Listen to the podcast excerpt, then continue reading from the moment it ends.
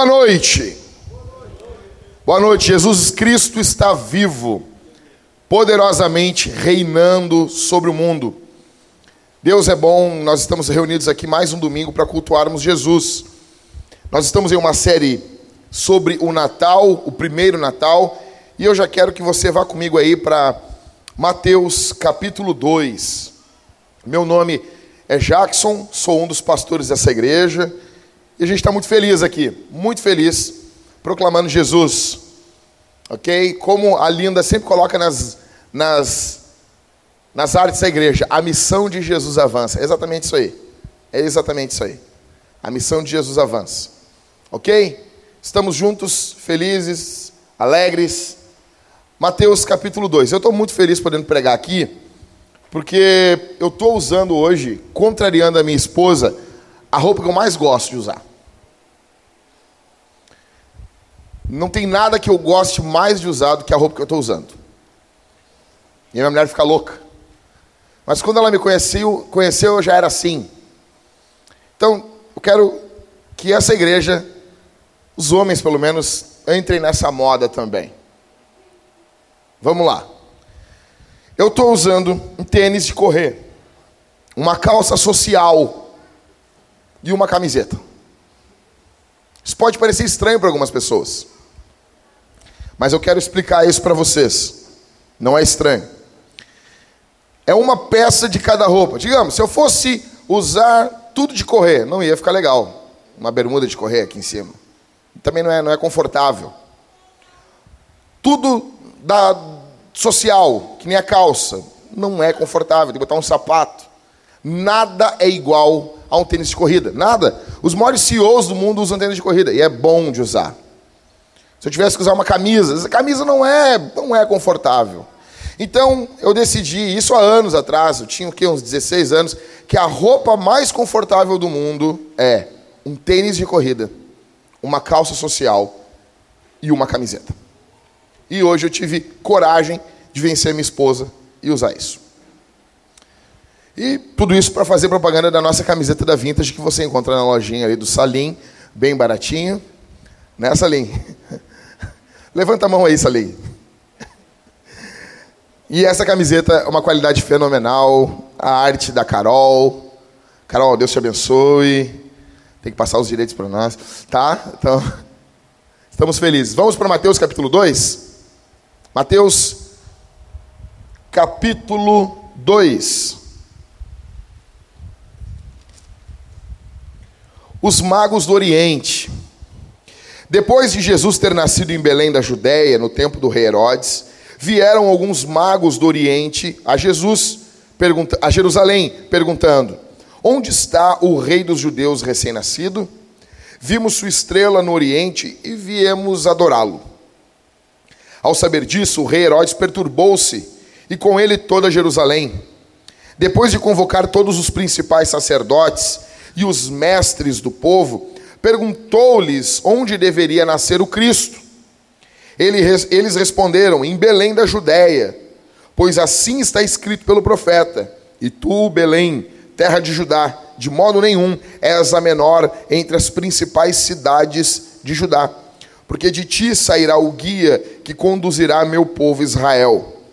Então Herodes chamou secretamente os magos e procurou saber deles com precisão quando a estrela havia aparecido. E enviando-os a Belém, disse-lhes: Ide, perguntai cuidadosamente sobre o menino. Quando o achardes, avisai-me, para que eu também vá adorá-lo.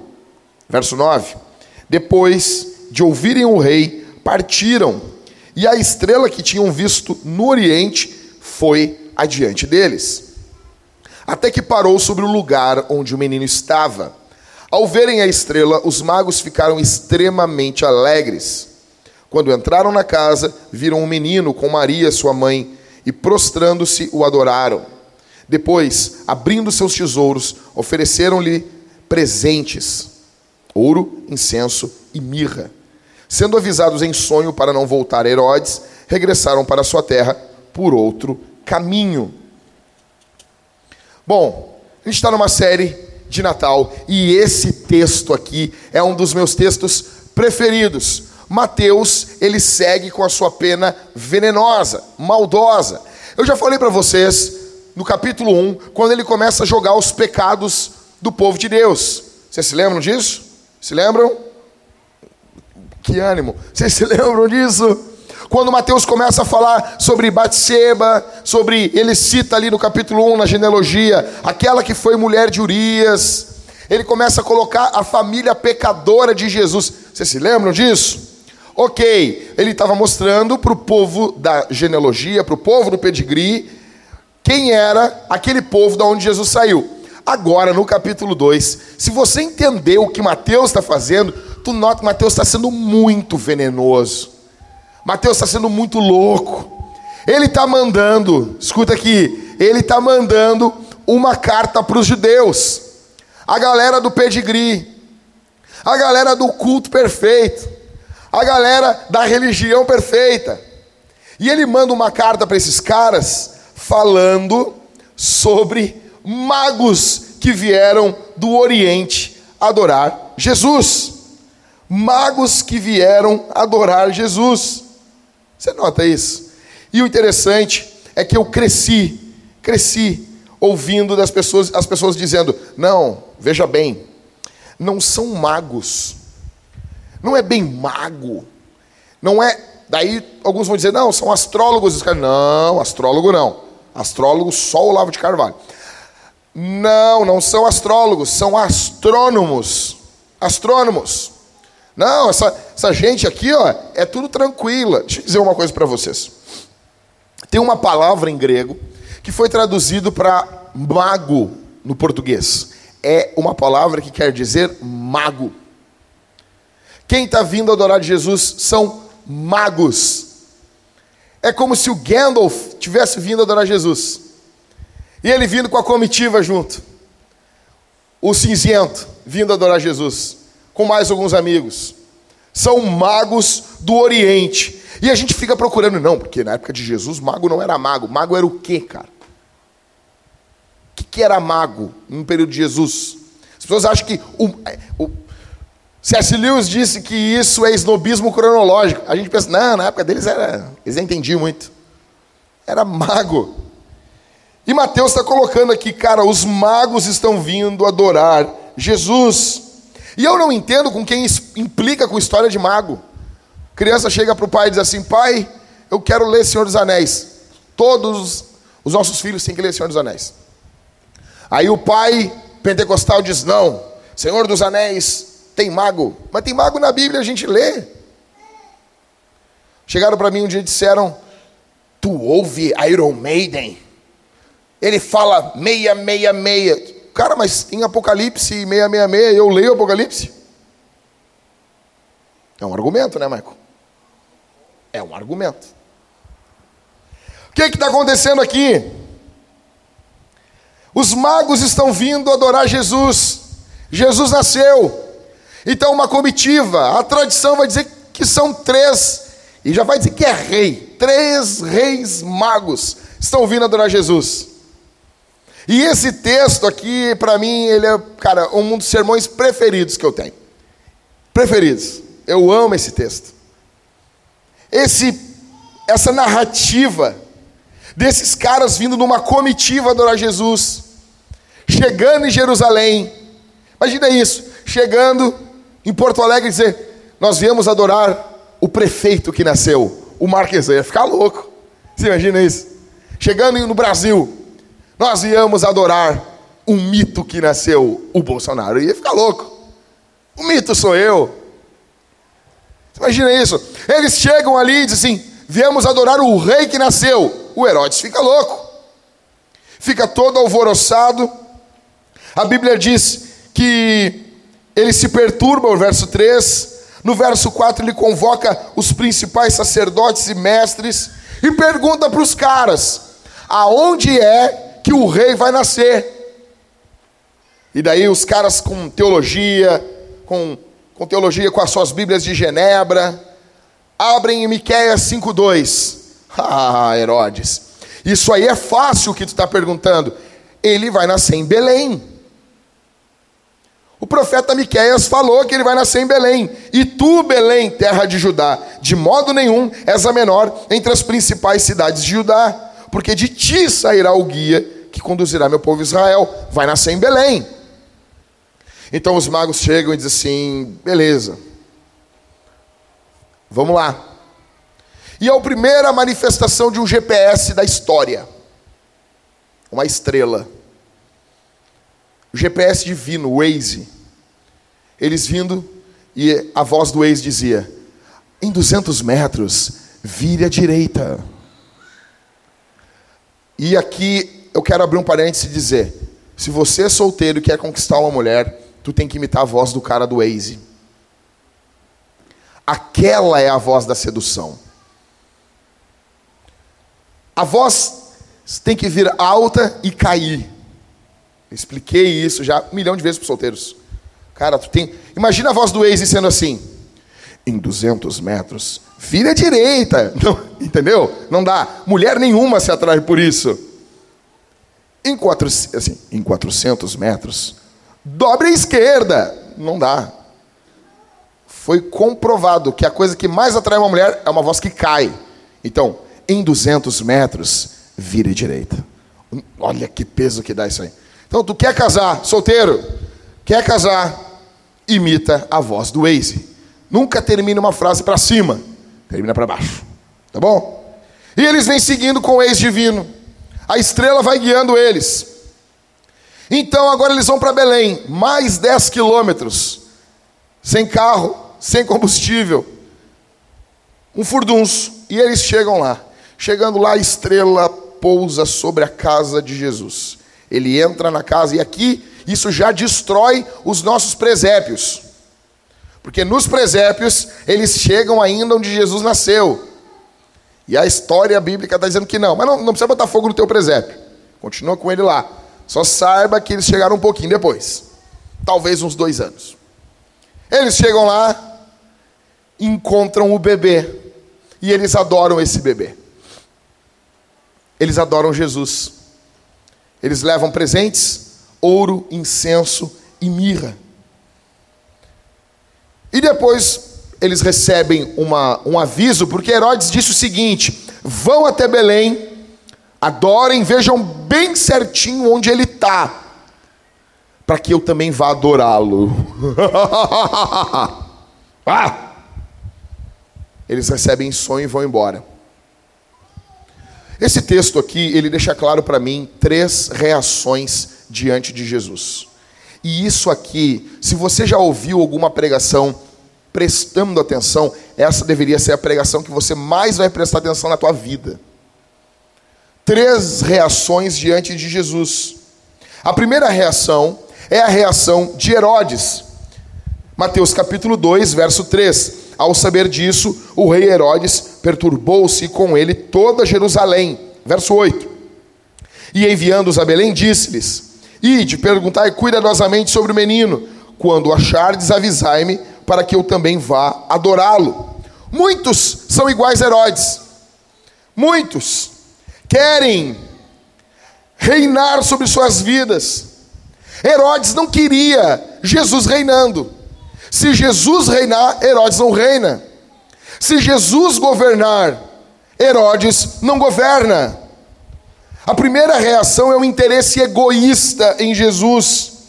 Herodes não queria que a escritura se cumprisse. Miqueias capítulo 5 está dizendo que Jesus vai nascer em Belém. Está dizendo que o filho de Deus vai vir. O governo vai estar com o Messias. Só que isso não é interessante para Herodes. Herodes odeia a Bíblia, é inimigo da Bíblia. O coração de Herodes teme se a Bíblia se cumprir.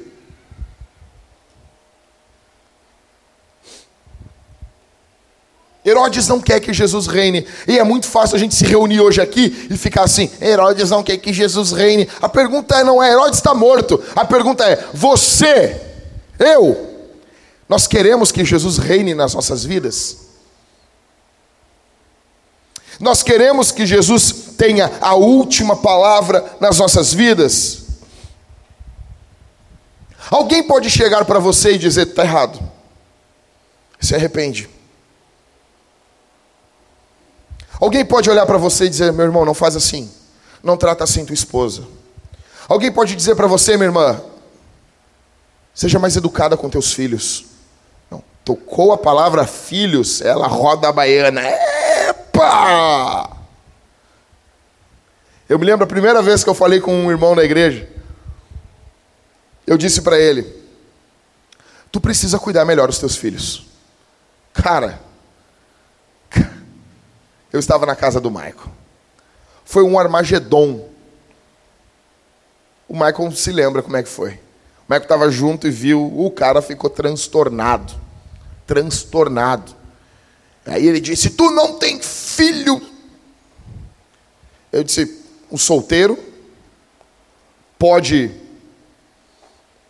tem que ficar quieto se vê um marido bater na mulher? Porque ele não tem mulher? Se eu ver o Cauê pegando fogo no carro do Cauê, eu não tenho carro, eu não posso ajudar o Cauê, porque eu não tenho carro. Cada um que tem carro, que cuide do seu carro. É estúpido isso, né? A questão é que nós agimos como Herodes muitas vezes. Nós não queremos que Jesus reine na nossa vida. Nós queremos reinar sobre nós. Alguém pode dizer para ti assim, meu irmão, Seja mais dedicado no teu trabalho. Não chegue atrasado. Alguém pode dizer, meu irmão, isso que tu está fazendo é ilícito. Isso que tu está fazendo no teu trabalho não é legal, tu está roubando teu chefe. Tu está mandando currículo no horário de trabalho. Quem aqui, não, é, não levanta a mão, por favor. Quem aqui já mandou currículo no horário de trabalho no computador de serviço? Isso é roubo. Tu é um ladrão, quebrou o oitavo mandamento. Não, claro que sim. Chegou para o teu chefe, olha, deixa eu te explicar uma coisa. Tu está pagando para eu produzir aqui na tua empresa, mas eu estou usando toda a tua estrutura para mandar currículo para uma outra empresa. Ele vai dizer, não, não tem problema nenhum, nós somos amigos. Jesus pode reinar na tua vida. Herodes tem um interesse egoísta em Jesus. Ele tem um interesse em Jesus, claro que tem, o interesse de matar Jesus.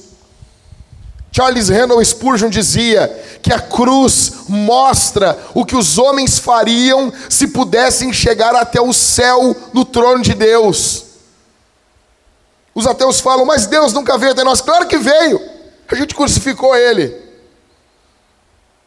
O ódio é tanto que Deus não reine. O que, o, o, o que ofende o pecador é a soberania de Deus. Não porque o pecador não quer que nada seja soberano, não é porque o pecador quer que ele seja soberano. Ele tem um interesse egoísta, egoísta em Jesus, e muitos têm interesses egoístas em Jesus. Se Jesus não mudar meu casamento, eu não venho para a igreja. Nossa, acabou. acabou, a obra de Deus não anda sem tu. Se Jesus não salvar meu filho, eu não vou seguir Jesus. Vai os dois para o inferno? É sério? Não, se Jesus não der o carro que eu quero, o modelo que eu quero, eu não vou seguir Jesus. Acabou, acabou. É sério. Eu fico imaginando Jesus no céu. Ele olha para o pai e disse: ferrou, vamos perder, vamos perder o Agripino. Imagina só o Agripino saindo não indo mais para a igreja, o Agripino. Imagina? Houve Bruno e Marrone, tem uma Paraty 90. Imagina o que vai ser de nós sem um Agripino. E agora? Muitos têm um interesse egoísta em Jesus. Se Jesus não me der o meu dinheiro, se Jesus não me, tomar, não, não me tornar um pregador famoso, eu não quero. A questão é: qual é o teu interesse em Jesus? Que interesse você tem em Jesus? Qual é? Você, se Jesus não der o que tu está querendo, tu continua amando Jesus? Se Jesus disser assim, cara, isso não. Eu vou dizer, eu tenho um recorde de orações não respondidas por Deus, ou respondidas como não. Não. Ou é porque eu peço muita coisa então eu tomo muito não. Desde criança. Eu peço muita coisa. Muita coisa. Muita coisa. Não. Não. Você viu? Quem vai ser agora o chefe da ministério, acho que é da ciência, não sei, é o Marcos Pontes. Primeiro e único astronauta brasileiro. Tu acha que isso é justo? Eu pedi para Jesus para ser um astronauta. Daí Jesus me deu uma cabeça grande assim, tu tá andando com um capacete a vida toda. Um monte não. Eu vou orar no hospital pelas pessoas, as pessoas morrem. Eu vou orar. Ora, por favor, ele tem que viver. Bota a mão, o cara morre. Desde criança. Meu irmão tinha um porquinho da Índia. Então a minha mãe sai de casa e diz assim: Jackson, o sol está vindo, o porquinho da Índia não pode pegar sol. E eu disse: tá, tranquilo. Ali eu vi que eu era estúpido. Quando eu me lembrei, o porquinho da Índia estava num canto com, com um leque se, se, aba, se abanando. Eu peguei o porquinho da Índia, tirei ele da gaiola, era porquinho de meu irmão. Peguei uma bacia, botei água, botei gelo. E eu botei o porquinho da Índia dentro da água. Ele só fez assim. E partiu. Então eu levantei ele. Ele tinha um resto de respiração. Eu levantei ele para cima e eu disse: Deus, devolve a vida agora. E eu baixei e o porquinho da Índia estava morto. E o pior não é, o porquinho da Índia era íntimo do meu, do meu, irmão. Meu irmão chegava em casa, meu irmão mexia na sacola, ele já sabia que ia comer, porque ia tirar couve e manteiga para dar para ele comer. Então ele ouvia barulho de sacola, ele já, já ficava louco. E daí o que, que eu fiz? Ali eu vi, cara, cara, se tu não consegue cuidar de um porquinho da Índia, tu não tem que casar, velho. Um porquinho da Índia, eu não conseguia cuidar de um porquinho da Índia, Marco. Então eu fui na agropecuária, comprei um outro porquinho da Índia, igual. Sério. E trouxe para casa. Botei o porquinho da Índia ali dentro, fiquei quieto. O meu irmão chegou, mexia na sacola. O porquinho da Índia não tinha, não estava ligado que a sacola estava ligada com a comida. O porquinho da Índia parado assim. E meu irmão, o que, que foi? E mexia na sacola e o porquinho da Índia parado. Daí meu irmão pegou perto, perto, pegou o porquinho. Trocaram meu porquinho. Daí eu te fui obrigado a dizer. Ele partiu. Todas as vezes que eu vou orar, orei uma vez e uma pessoa foi curada de câncer. Uma vez. Uma vez. E ainda fui empurrado para orar por ela. Eu estava pregando num culto. E os caras acham que pregador tem que orar por doente. E eu estava pregando e de repente vieram uma mulher, uma mulher com uma bola no pescoço. E eles disseram: O Jackson vai orar por ela e Jesus vai curar. Eu, sério? Daí eu orei, botei as mãos ali, orei, mas duvidando até o tutano do osso. Depois nós voltamos lá, a mulher estava curada, com, com toda a parafernália da, da, da, medicina, explicando o que aconteceu com ela, e aquilo era um em um milhão, e a mulher estava curada, cara. Quando a mulher foi curada, eu olhei para Jesus e disse: Até que enfim, né, Jesus? Por quê? Porque a estupidez da nossa parte achar que a gente manda ordem em Deus, que a gente coordena Deus. Imagina a minha petulância, cura agora! Como assim, negão? Tu és um bosta. Quem tu pensa que é para se dirigir a mim desse jeito? Se Jesus não deve, se Jesus te contrariar, você abandona Jesus. E muitas vezes, Herodes aqui, o texto mostra que ele tinha uma espiritualidade para esconder a iniquidade. Olha o verso 8. E enviando-os a Belém, disse-lhes: Ide e perguntai cuidadosamente sobre o menino. Quando achardes, avisai-me, para que eu também vá adorá-lo. Adorá-lo. Negão, Semana que vem eu vou pregar o que Herodes fez em Belém. Esse cara aqui é um cínico. Esse cara é um lixo. Mas ele tem a linguagem religiosa. ele tem as músicas certas, ele sabe catecismo, ele anda junto com os teólogos. Quando tem dúvida, chama eles que eles respondem. Herodes disfarça ódio com religião, disfarça o pecado com uma falsa adoração. Eu pergunto para vocês aqui, essa, essa noite: você tem adorado a Deus de forma verdadeira? Ou isso é só para esconder o teu pecado? Porque é muito fácil. A igreja é muito se escondem atrás da Bíblia. Eu creio em conversão de detentos, claro que eu creio. Mas tem muita gente dentro do presídio que se esconde atrás da Bíblia. Tem muito pastor que, na verdade, é um laranja, um larápia, um desgraçado que se esconde atrás da Bíblia. Tem muito adúltero que se esconde atrás da Bíblia. Tem muito político que se esconde atrás da Bíblia. É o que Herodes está fazendo aqui. Então, o primeiro interesse é o interesse egoísta. Segundo, segundo interesse é o interesse dos escribas e do povo. Vai comigo aí, verso 3. Ao saber disso, o rei Herodes perturbou-se, e com ele toda Jerusalém. Depois de convocar todos os depois de convocar todos os principais sacerdotes e os mestres do povo, perguntou-lhes onde deveria nascer o Cristo. Eles responderam: em Belém da Judéia, pois assim está escrito pelo profeta. E tu, Belém, terra de Judá, de modo nenhum és a menor entre as principais cidades de Judá, porque de ti sairá o guia que conduzirá o meu povo Israel. O segundo tipo de interesse é um foco desinteressado em Jesus. Vocês notam isso? Vocês notam isso?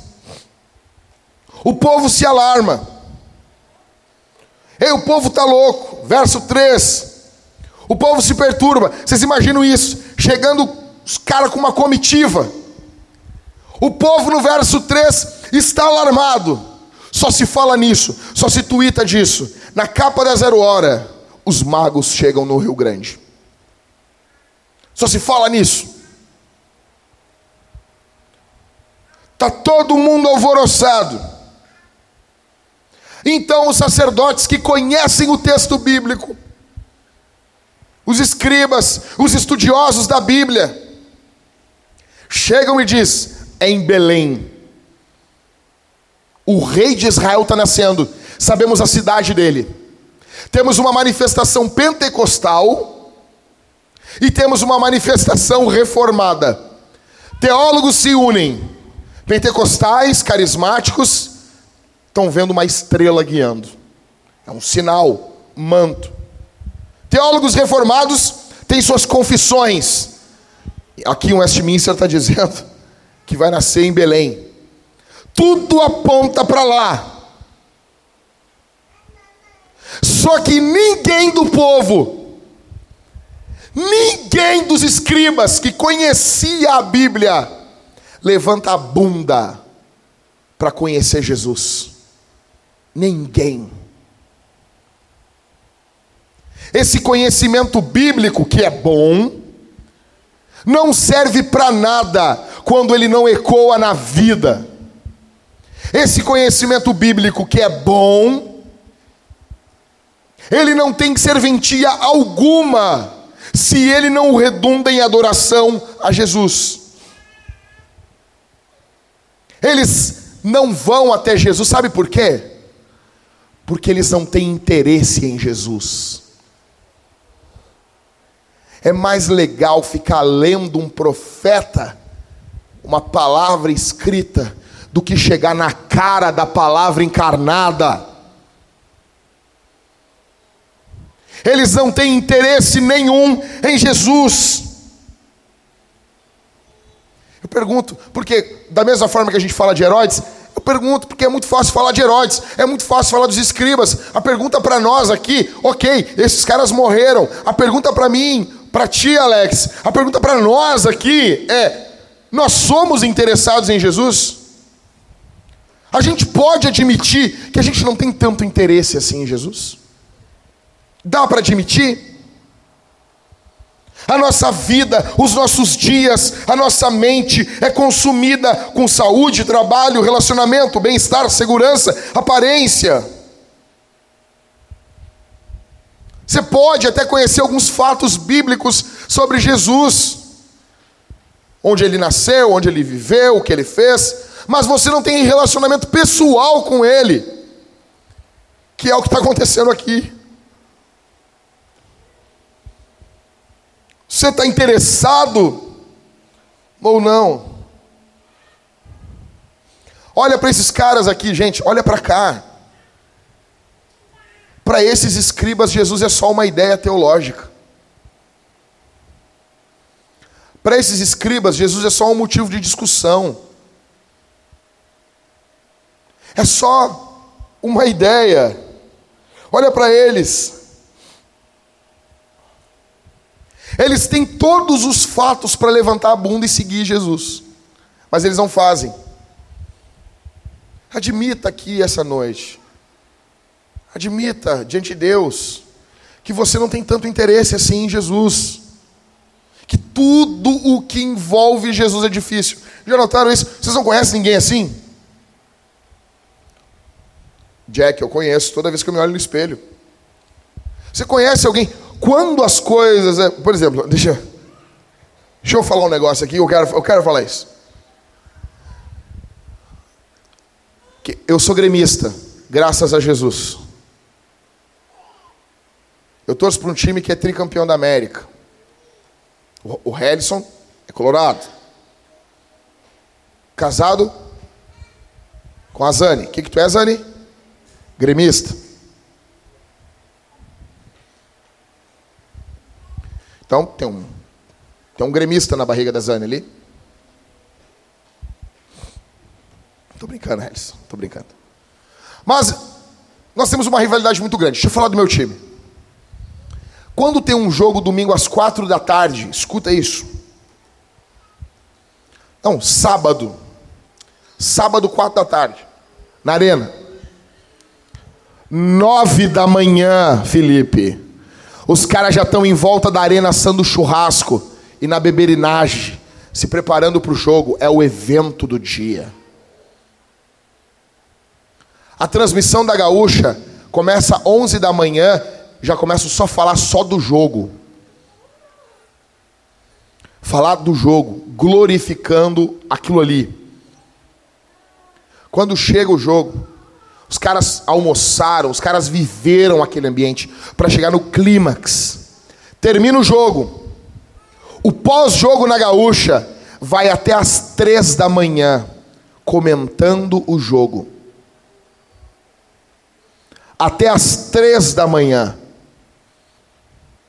Pagam dinheiro alto para ir. Camisetas caríssimas, camisa de futebol as camisas de futebol do Grêmio e do Inter são caríssimas. É pago muito dinheiro. Tudo é caríssimo. A pessoa vai, grita, enlouquece dentro do estádio, prestando um culto. Por que, que nós fazemos isso e não reclamamos? O Romildo Bolzan, precisa ligar para os torcedores e dizer: Cara, tu faltou o jogo domingo. Precisa. Tem que ter líder de GC para prestar conta porque não foi no jogo. Sabe por quê? Porque há um interesse naquilo, há amor, há paixão. Para nós não. Nós somos muitas vezes como os escribas como esse povo aqui. Nós temos tudo. Nós sabemos onde começa e onde termina o ministério de Jesus. Nós sabemos quem é Jesus, nós sabemos o que ele faz, nós sabemos que ele salva, nós sabemos como pregar o evangelho, nós sabemos como explicar tudo, mas nós não temos é ânimo. O que nos falta é ânimo. O que nos falta é amor. O que nos falta, como dizia Jim Elliot, que foi morto no Equador em uma tribo, ele dizia: "Nós não precisamos de um grande chamado, nós precisamos de um chute no traseiro." Falta para nós amor.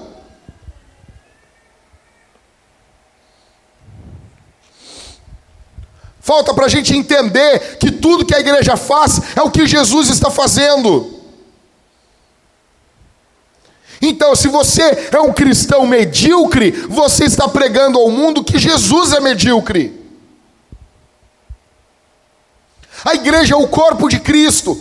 Leia Lucas e depois leia Atos. Pule o Evangelho de João. Se você já leu a Bíblia toda, terminou, faça essa leitura sim. Tudo que Jesus faz em Lucas é o que a igreja faz em Atos. Tudo. A igreja é o corpo de Cristo, o apóstolo Paulo fala. Mas nós não temos essa noção. O Helison, diácono da igreja. Diácono não, eu estou até ordenando o Helison. Líder de GC. Chega para um jovem do GC dele e diz assim: Cara, preciso que tu faça tal coisa traga, não sei, alguma coisa agora para o nosso último GC. O cara diz, não, não posso. Ele tem que entender que o que o Harrison está pedindo para ele é Jesus pedindo. Mas a gente não tem essa concepção. A gente acha que é o Harrison. A gente quer que Jesus desça do céu, materializado, e diga: Mateus, preciso que tu faça tal coisa. Se orgulhe na gente gente é orgulhoso, a gente não consegue ver Jesus pedindo algo por intermédio do meu irmão. Então, eu estou aqui, nós começamos o culto, a gente começa o culto aqui, nós estamos orando, eu estou lá no, na parte de trás, alguns irmãos chegaram um pouquinho depois do horário, eu fiquei olhando eles, e eu fiquei dizendo, Deus, eu preciso pregar no poder do teu Espírito. Essas pessoas não estão vindo aqui por causa de mim, é por causa do Evangelho. Tem que ter pão em Belém, tem que ter palavra, Senhor. Me dá autoridade, porque eu fico olhando as pessoas como se fossem ovelhinhas, e eu dizendo, elas estão esperando o matinho. O pastor na Bíblia é o alimentador. Ele só pega o matinho e bota na boca da ovelhinha. Meu trabalho aqui é isso, é cuidar, é zelar. Você tem interesse em Jesus ou você é desinteressado? Então tá. Primeiro interesse, interesse de Herodes. Interesse egoísta. Segundo, os escribas e o povo. Desinteresse total. Terceiro e último, os magos. Primeiro, que esse aqui é um interesse genuíno. Eles são sábios genuinamente. Eles viajam do leste, uma longa distância, custo, inconveniência, e chegam em Jerusalém. Olha aqui, os magos chegando. Imagina os magos, imagina, imagina os caras chegando, meu com uns turbantes louco, uma sobrancelha igual a do Helison, assim. O Helison tem sobrancelha de mago. O cara chegando com a sobrancelha bonita, parecendo o Cristiano Ronaldo. Os, imagina, três Cristiano Ronaldo, com os turbantes na cabeça. Os caras chegando assim. Aí eles chegam, a estrela levou até Jerusalém. Eles chegam em Jerusalém, não está ali. E apareceu um filme do Monty Python é que vocês não, nunca viram Monty Python, então vocês não sabem que é bom. Mas eles iam dizer um para o outro, dizer assim: tentamos, nos esforçamos, vamos voltar para casa ver Netflix, ver Magoflix. Não. Eles vão até Jerusalém e Jesus não está ali. O que, que eles fazem? Cara, nós vamos dar um jeito. Chamam os escribas eles continuam, eles chamam os estudiosos, porque tem gente que estudou e sabe mais do que eles. Apesar dos caras serem bunda moles, os magos não abrem mão do estudo. Eles chamam eles assim, explica para nós aí. Isso não, isso é fácil. Isso aí é matéria DBD. Jesus vai nascer em Belém. Isso aí todo mundo sabe. Imagina isso. Por que, que eles estão fazendo isso? Porque eles têm interesse em Jesus. Da mesma forma que o torcedor do Grêmio vai às nove da manhã com carne, com cerveja, com um latão móvel para fazer um churrasco na frente da arena, esses caras têm um interesse enorme em Jesus. Jesus é valioso para eles. Qual é o seu interesse em Jesus? É egoísta, é desinteressado ou é um interesse genuíno. Você quer se encontrar com Jesus de verdade? Jogue limpo aqui essa noite. Quem você é nessa narrativa aqui? Por que, que esses caras são chamados pela tradição de reis magos? Porque eles procuram Jesus apesar das incertezas, despesas e dificuldades. Eles têm certeza, não sabem onde ele está. Eles têm despesas, é muita grana, é uma comitiva. Não é que nem tu que pega um ônibus ali e desce no centro. E aí, galera, desce sozinho. Pega o metrô, pega o busão. Tu e eu andamos sozinhos, porque a gente não é ninguém. Agora, tu acha que um rei, um presidente, esses caras andam de bando, velho. Nego importante não anda sozinho. Esses caras é um custo altíssimo. Eles tinham uma incerteza, não sabiam onde Jesus estava. Imagina, semanas planejando uma viagem, comida para os bichos, dinheiro para gastar, vão levar ouro, incenso e mirra, tem que ter segurança. Ninguém viajava, ninguém viajava no Oriente carregando ouro, incenso e mirra sem segurança. O próprio apóstolo Paulo, quando carregava, escute aqui, gente, presta atenção aqui. Quando carregava a oferta para os irmãos em Jerusalém, ele levou seguranças. Atos mostra isso, provavelmente. O grupo que ia com Paulo era um grupo de seguranças levando uma alta oferta para a igreja de Jerusalém. Eles chegam em Jerusalém, os magos aqui, e Jesus não está lá. Precisamos dos estudiosos. A ânsia, a vontade é tanta de chegar até Jesus que eles envolvem até o governo. Até o governo. Se fosse hoje no Brasil, ia chegar. E aí, vampirão? Temer vampirão, dá uma ajuda aí. Imagina o Temer louco, levantando assim do, do caixão. Temer deve dormir num caixão, formal. A vontade é imensa. Aí os estudiosos dizem assim: não, são. É um pouquinho mais para lá, 10 quilômetros. 10 quilômetros para percorrer aqui é muito complicado. É muito, muito complicado. Quando você vem para a igreja, como é que é? Eu gosto de falar com os caras que diz assim: eu até congregaria na Vintage, mas eu moro muito longe. Aí eu, quando o cara diz para mim, eu moro muito longe, eu imagino Floripa. Não, o cara mora em Curitiba. O cara fala, o cara fala, a igreja é muito longe. Eu penso, o cara deve morar em Curitiba. Daí o cara fala assim: eu moro em Viamão. Tenho vontade de dar com o cotovelo na boca do cara. Um culto por semana. Se reunir. É um parto. Mas não é difícil para nada, para mais nada. Qual, qual, quais de nós? E daí reclamamos, ah, mas não tem carro. Se não tem carro, não tem adoração a Jesus. Como assim? O Filho de Deus está nascendo. Quando os reis nasciam, os príncipes nasciam, havia música, havia louvor, havia estrondo. Nós precisamos que reis se curvem a esse rei, porque esse rei aqui é o rei dos reis. É o rei dos reis. Eles tinham incerteza, dificuldades, tiveram que se afastar do trabalho, reuniram uma caravana, pensaram na segurança, ouro, seguranças, e eles estão indo adorar Jesus. O que é mais importante para você do que a sua segurança? O que é mais importante para você do que a sua estabilidade? O que é mais importante para você do que o seu tempo? O que é mais importante para você do que o seu trabalho? O que é mais importante para você do que a sua esposa? Deve ser Jesus. Tem que ser Jesus. Agora, o que fica de forma é, louco isso aqui é que Jesus visivelmente não fez nada por eles. É um bebê. É um bebê. Não deu dinheiro. Jesus deu dinheiro para eles? Não deu. Eles que deram. Não mudou a condição terrena deles.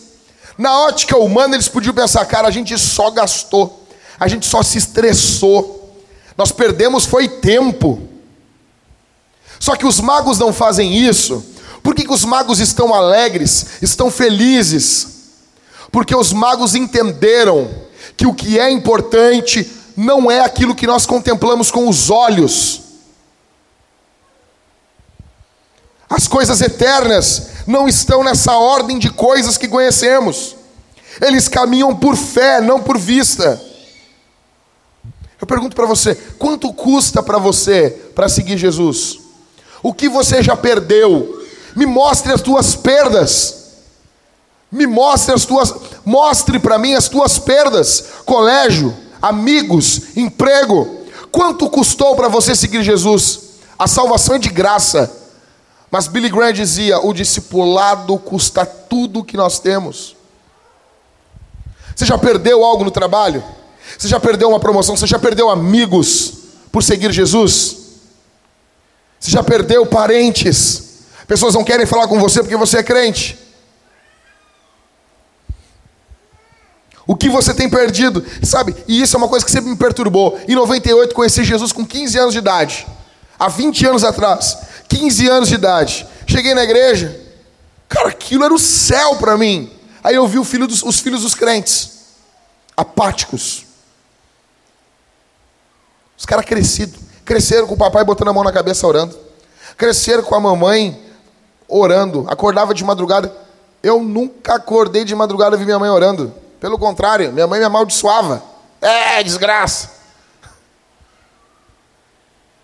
Nunca. Não sei o que é isso. Deve ser legal, né? Ter um pai crente, uma mãe crente.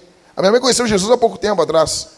Mas deve ser legal tu ser pequeno e ter o teu pai na Páscoa, que nem um, um pai do amigo meu fazia. O cara, olha o que o pai dele fazia, Marco. Ele conta que na Páscoa, o pai dele sentava a família, abria a Bíblia em Êxodo e narrava a saída do povo de Israel do Egito. E ele disse: A memória que eu tenho é do meu pai em lágrimas, dizendo: Deus nos tirou do Egito, do mundo, do pecado. Faraó é como o diabo, Deus os tirou da garra do, das garras do diabo, e em lágrimas ele ensinava a Bíblia para os filhos na Páscoa. Nós fazemos parte de um povo liberto, e o piá no colo vendo aquilo, vivia de qualquer jeito. E eu ficava louco. Talvez você faz isso. Talvez você se acostumou com a Bíblia. Talvez você se acostumou com, com a linguagem, a linguagem religiosa. Talvez isso já não tem peso em você. Deus precisa quebrar o teu coração de pedra. E daí, a gente está aqui, todo mundo junto, crente, nossos filhos. Aí daqui a pouco Deus toca no coração uns magos. Esses caras estavam com Bíblia, eram da igreja, iam na escola dominical. Tudo filho de crente, tudo crente. Mas não tem ânimo de conhecer a palavra viva ali. Deus está nascendo em Jesus ali na cara deles. E eles não estão vendo Jesus. Quem está vindo são magos do Oriente que é o que Jesus falou. Muitos filhos estarão de fora e virão gente do Oriente, do Ocidente e se sentarão à mesa com Abraão, com Isaac e com Jacó.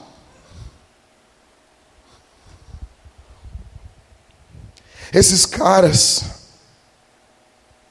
eles entendem que tem Deus está se movendo por intermédio daquela estrela, mas eles não desprezam a Escritura. Eu pergunto: você está em busca de Jesus nas Escrituras? Você ama Jesus? Você lê a Escritura para conhecer Jesus ou só para ficar cheio de informação? Eles procuram Jesus, ainda que Jesus não atenda às suas expectativas. Olha para mim aqui, olha para mim, por favor, por favor. Vocês imaginam isso? Olha isso aqui. Os caras têm uma estrela guiando eles. É óbvio que eles só seguiram a estrela por causa de uma obra do Espírito dentro deles. Mas imagina isso, linda. Os caras, não, tem uma estrela. Quando nós chegar em Jerusalém, meu velho, vai ter trombeta, vai ter fogo de artifício, vai ter um bebê sendo apresentado que nem o Rafi que apresentou o Simba. Vai ser um troço louco. Aí eles chegam lá, não tem nada disso. Porque Jesus é honrado muitas vezes pelas estrelas e pelos magos, mas o povo de Deus é apático cultuando Jesus. Talvez as expectativas são frustradas. Eles vêm atrás de um rei. Você imagina isso, Mariane? Vamos adorar um rei, nasceu um rei. Eles chegam lá, é o filho de um carpinteiro.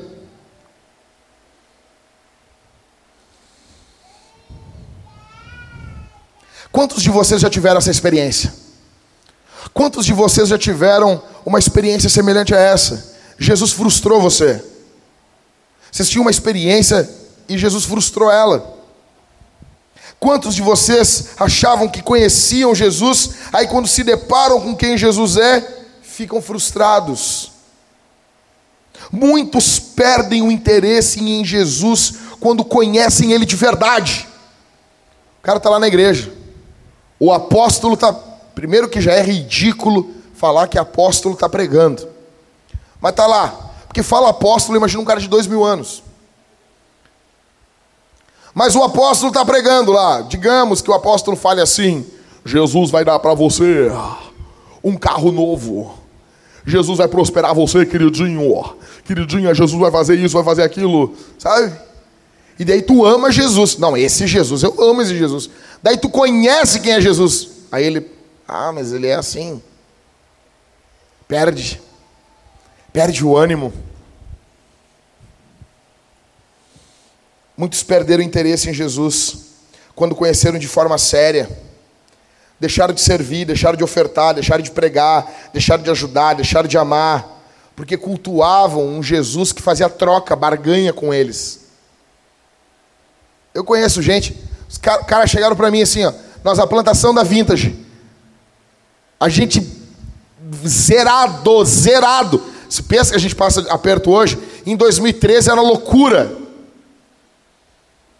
Aí o cara chega para mim e disse: Não, eu fiz uma vez um, uma fogueira santa.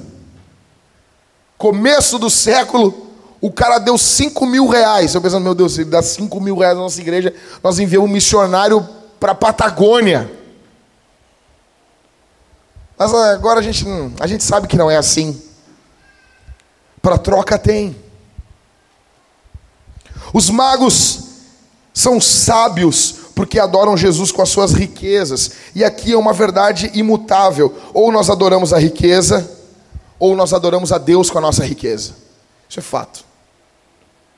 Isso é fato. Encerrando, eles vêm como pagãos e vão embora como cristãos. Os magos do Oriente na antiguidade, eles adoravam as estrelas, os astros celestes. Eles adoravam as estrelas. Só que o que está acontecendo nas estrelas agora aqui? As estrelas estão apontando para Jesus. Para Jesus. Deixa eu dizer uma coisa aqui para vocês. Esses magos aqui sabem menos de Jesus do que você. Eles conhecem menos Jesus. Jesus ainda não pregou. Jesus ainda não expulsou demônio. Jesus ainda não curou ninguém. Jesus ainda não foi morto. Jesus ainda não ressuscitou. Você e eu temos uma posição privilegiada da história. Nós sabemos o que Jesus fez. Nós temos mais conhecimento que esses magos. O que, que esses caras fazem? Verso 10. Ao verem a estrela, os magos ficaram extremamente alegres, júbilo, alegria. Por quê? Porque é sobre Jesus. É Jesus, cara. Nós não estamos falando do Grêmio, do Inter. Nós não estamos falando do filme novo dos Vingadores. Nós não estamos falando do ah, live action da, do Rei Leão. Não. Eu vejo uma empolgação, às vezes, com o cinema. Então, eu fui com a minha esposa ver o Avatar Que coisa mais chata. Cara que tem um rabo que conecta o rabo nas coisas. O que, que é o Avatar? É um filme que o cara tem um rabo que conecta nas tomadas. É um cara, é um cara da TIM, de azul, que tem um rabo que conecta nas coisas. Se conecta com a natureza. Que filme chato. Aí os caras dizem assim, não, porque o, o me tá esqueci o nome do diretor agora, o James Cameron. Ele demorou, ele tinha esse filme na sua cabeça e ele demorou quase 30 anos porque a tecnologia deveria chegar até o entendimento da mente dele para fazer um filme. Eu 30 anos para esse cocô. E um frisson, o avatar, o avatar, o avatar. Nós já temos irmãos que são avatar aqui na igreja aqui. Suzana é um avatar. Filme chato pra caramba, velho. Aí aquele frisson, ai que legal, pipoca, ai, bota mais manteiga aí, velho, é nóis. Uh!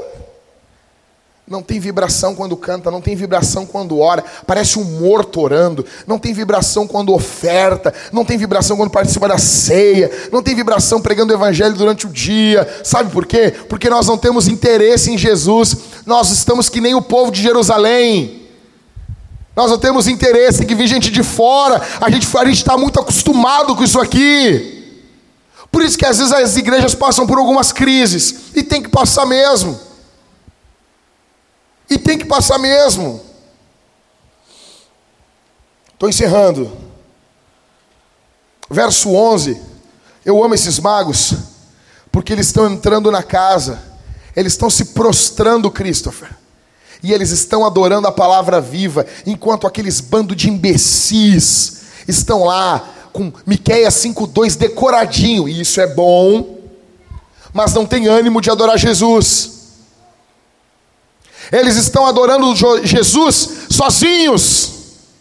É isso que Deus espera de você. Ah, na minha faculdade é difícil, adore Jesus sozinho. Ah, no meu emprego é difícil, adore Jesus sozinho. Ah, na minha casa é difícil, adore Jesus sozinho. Esses caras estão sozinhos ali. O mundo da época não tem interesse em Jesus.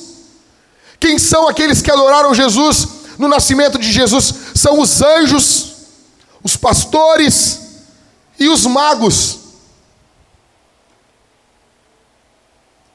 O mundo não tem interesse em Jesus não tinha congresso, não havia cartaz, não havia um bom pregador, mas tinha Jesus. Podemos perder tudo. A nossa igreja pode perder tudo. Nós podemos não ter nada. Na verdade, nós não temos quase nada. O que é a minha promessa para vocês todo domingo? É Jesus.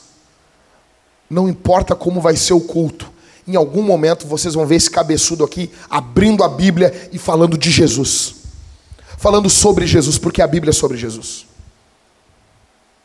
Você pode ter certeza, você pode ter certeza, se tiver o fim do mundo marcado agora para sábado, sábado às quatro horas da tarde o mundo acaba, vem um anjo aqui e fala para nós. Um anjo acaba, eu vou dizer para vocês, eu vou mandar no grupo do WhatsApp assim, escutem isso. O mundo vai acabar sábado, o nosso culto é domingo, nós vamos adiantar o culto. Eu vou pregar um sermão. Eu vou estar na frente de vocês, porque a palavra, a pregação do evangelho é poder. É poder. É poder, é poder do evangelho. O evangelho é o poder de Deus. Quer saber o que é o poder de Deus? É o evangelho. A mensagem do evangelho que Jesus Cristo morreu em uma cruz pelos pecados dos homens é poderosa. Se nós estivermos aqui meia hora antes do fim do mundo, o chão se abrindo, caindo meteoro, eu vou estar lá com um púlpito de madeira, a minha Bíblia aberta, falando sobre Jesus. Podemos perder tudo, essa vida, podemos perder saúde, podemos perder tudo, nós não podemos perder Jesus. Eu pergunto para vocês: vocês são influenciados pela maioria? Vocês são influenciados pela maioria? Ah, no, no, como é que está? Como é que tá no, no, no colégio? Professor de biologia riu de você? Meu, eu era um demônio na vida da minha professora de biologia. Eu era um demônio. Atormente professora de biologia. Se você, se a professora de biologia ama você, você tem, você tem pecado. Você é um pecador. E agora a gente tem biólogo aqui na igreja. Nós estamos bem loucos agora. Se a sua professora de biologia nunca discutiu, se você nunca discutiu com ela na aula, você é um cagão. Tu és um cagão. Vai ganhar o troféu. Troféu, tu és um cagão. Com um cagalhão em cima assim. Ah, não vou falar, né? Estou sozinho. Trabalho. Fala nada. Eu me lembro. Trabalhava nas Americanas. Então o gerente geral chegou lá. E meu apelido lá nas Americanas era padre. Então ele vem, não, não, Jacques. Na frente de todo mundo assim. Eu tenho um lugar no céu, né? Eu disse, não, não tem. Você isso que legal. Como assim, Jacques? disse, não, tu não tem lugar no céu. Tu está indo para o inferno. Coisa boa. Fala isso.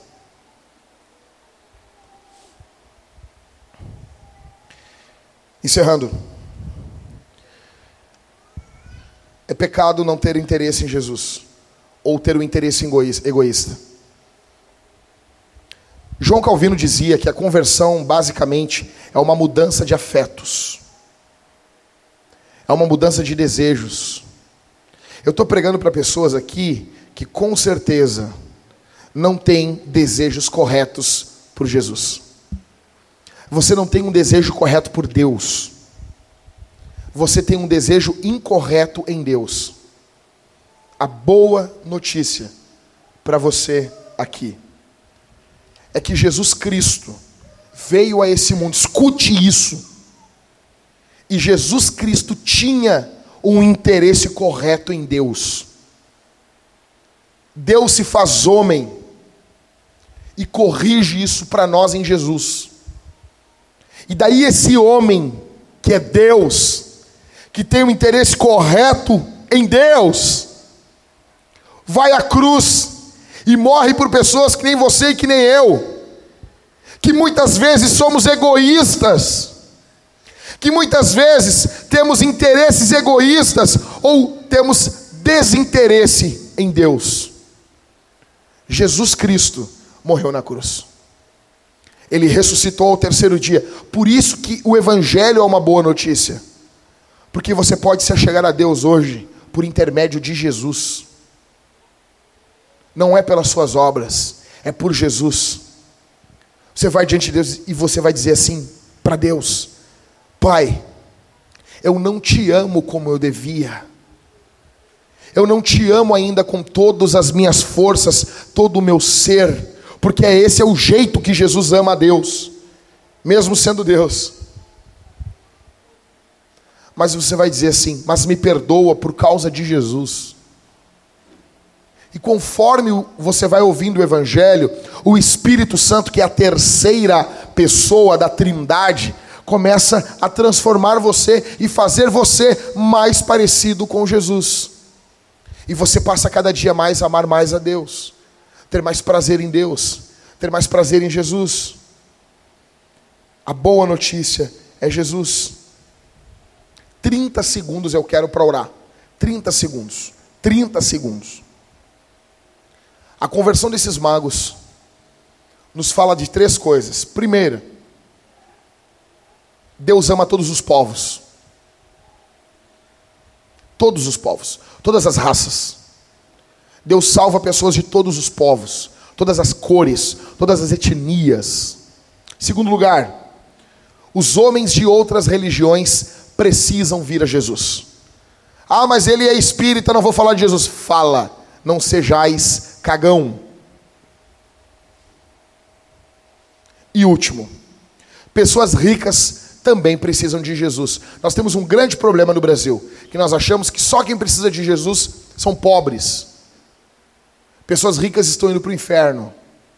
O apóstolo Paulo fala para Timóteo, e ele ordena a Timóteo, aos ricos, ou seja, tinham ricos na igreja de Éfeso, onde Timóteo pastoreava.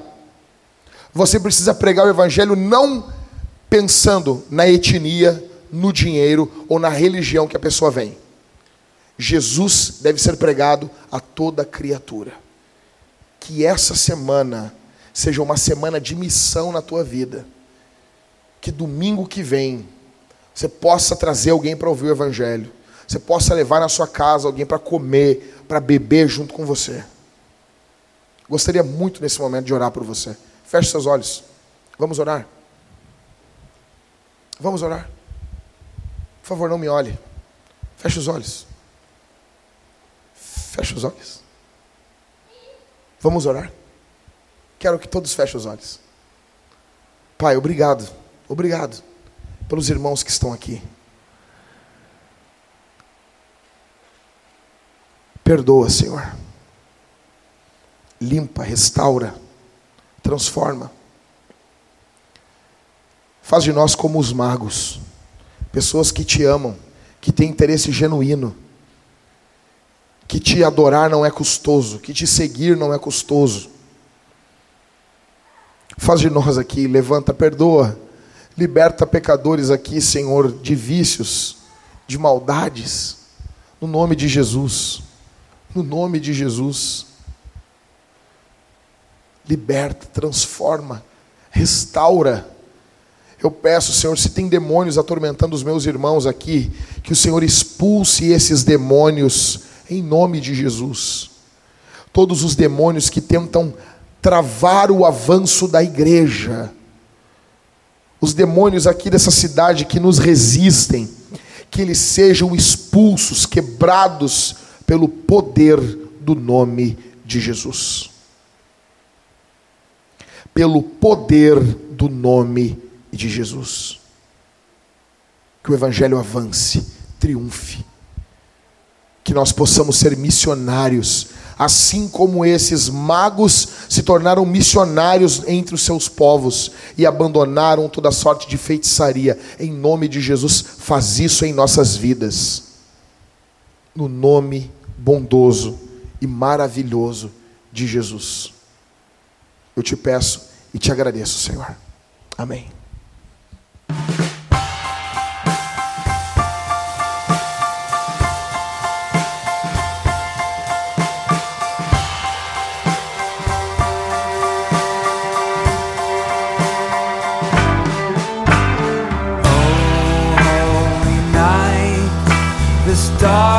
brightly shining.